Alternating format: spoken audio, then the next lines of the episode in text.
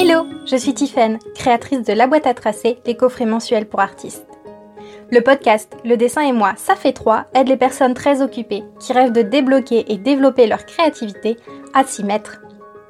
Mon objectif est de vous donner confiance en vous pour que vous osiez créer et que vous soyez fiers de vous et de vos créations. N'hésitez pas à me rejoindre sur les réseaux sociaux en tapant La boîte à tracer et rendez-vous sur le site web www.laboîteatracer.com pour télécharger votre cadeau gratuit qui vous permettra de créer en confiance. Bonne écoute à vous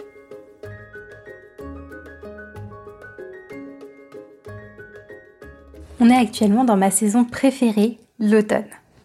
J'adore cette saison parce que c'est la saison des couleurs chaudes, les tons rouges, orangés, avec un peu de brun et de vert foncé. J'adore, je trouve ça tellement inspirant, tellement tellement doux, tellement reposant. C'est vraiment la saison où la nature, elle se rendort, elle se calme après l'effervescence du printemps et de l'été.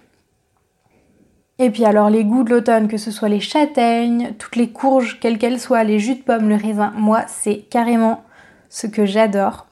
Donc ça va parfaitement avec la saison. Pour moi c'est juste le paradis.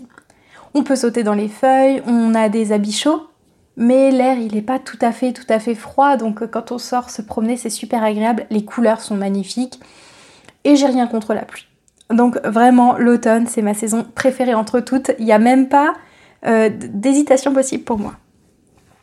Et comme j'adore ça que j'aime les couleurs la lumière les activités ça m'inspire un maximum.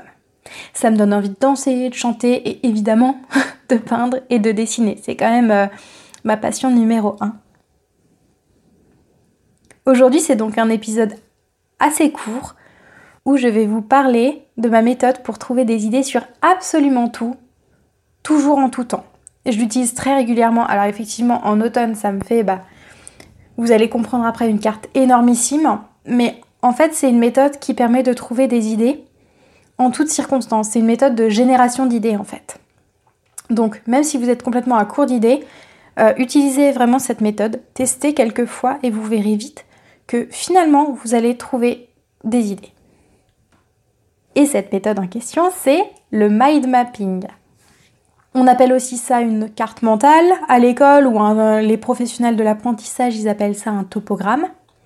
Les spécialistes des sciences cognitives, ils appellent ça un schéma heuristique. Bref, quel que soit le nom qu'on lui donne, ça consiste en fait en un thème au centre d'une feuille et des liens qui se forment tout autour de ce terme ça devient un peu une pieuvre. Moi, je préfère même voir ça un peu comme une racine, parce que finalement, c'est la base de la concrétisation d'idées. C'est là où on va puiser après l'inspiration pour faire grandir notre, euh, idée, notre euh, travail autour de ce thème. Je vous invite vraiment à aller voir l'article de blog dédié. Il y a le lien dans les notes de l'épisode. Vous aurez des exemples de mind mapping. Et ce sera peut-être plus facile bah de, d'avoir en tête ce que c'est concrètement avec les notes sous les yeux. Maintenant, je vais vous expliquer concrètement comment trouver des idées et là, je vais prendre le thème de l'automne. Euh, je vous invite, quand vous allez utiliser cette méthode, si vous pouvez le faire là maintenant, c'est super. Sinon, bah, la méthode, elle sera applicable n'importe quand, hein, quand vous en aurez besoin. Il faut prendre une feuille et la mettre en format paysage. C'est beaucoup plus adapté. Donc, euh, pour ceux qui ne savent pas, le format paysage, c'est quand la feuille, elle est plus en, largeur que en hauteur pour vous. L'idée, ça va être d'écrire le thème autour duquel vous allez travailler au milieu de la feuille et de l'entourer dans une petite bulle. Donc là, si on met automne dans une petite bulle au, centre de la, feuille, pardon, euh, moi, ça me fait tout de suite penser à plusieurs choses. Donc c'est plusieurs choses auxquelles je pense directement. Je vais les écrire autour de cette première bulle. Par exemple, ça me fait penser aux couleurs, à la lumière, aux formes, à la cuisine. Donc ça, c'est quatre mots que je vais écrire autour de mon thème automne. Après, si je reprends par exemple les couleurs, eh ben, je vais noter toutes les couleurs qui me font penser à l'automne. Et je vais les lier, euh, tout simplement par un trait, hein, à mon mot couleur, qui lui-même est lié au mot automne. Si je prends le mot goût, pareil, je lis le mot goût à automne, et ensuite, euh, de nouveau autour ou un peu plus loin euh, du mot automne, j'écris bah, tous les goûts auxquels ça me fait penser, à savoir citrouille, potiron, châtaigne, pomme, raisin. Donc je relis tous ces mots au mot goût, qui est celui dont viennent euh, ces termes. Si je reprends le mot pomme, ça me fait penser à jus de pomme, à tarte aux pommes, à cidre, à chaussons aux pommes. Et tout ça, je vais de nouveau le noter. Et je procède comme ça pour tous les, bah, tous les autres mots qui étaient autour du mot automne. Jusqu'à ce qu'au final, j'ai une pieuvre énormissime sur ma feuille. Et partant de là, je pioche dedans pour trouver mes idées. Si je repars bah, sur le thème des dessins, tout simplement, ça va me donner plein d'idées de petits doodles, de petits dessins tout simples à faire.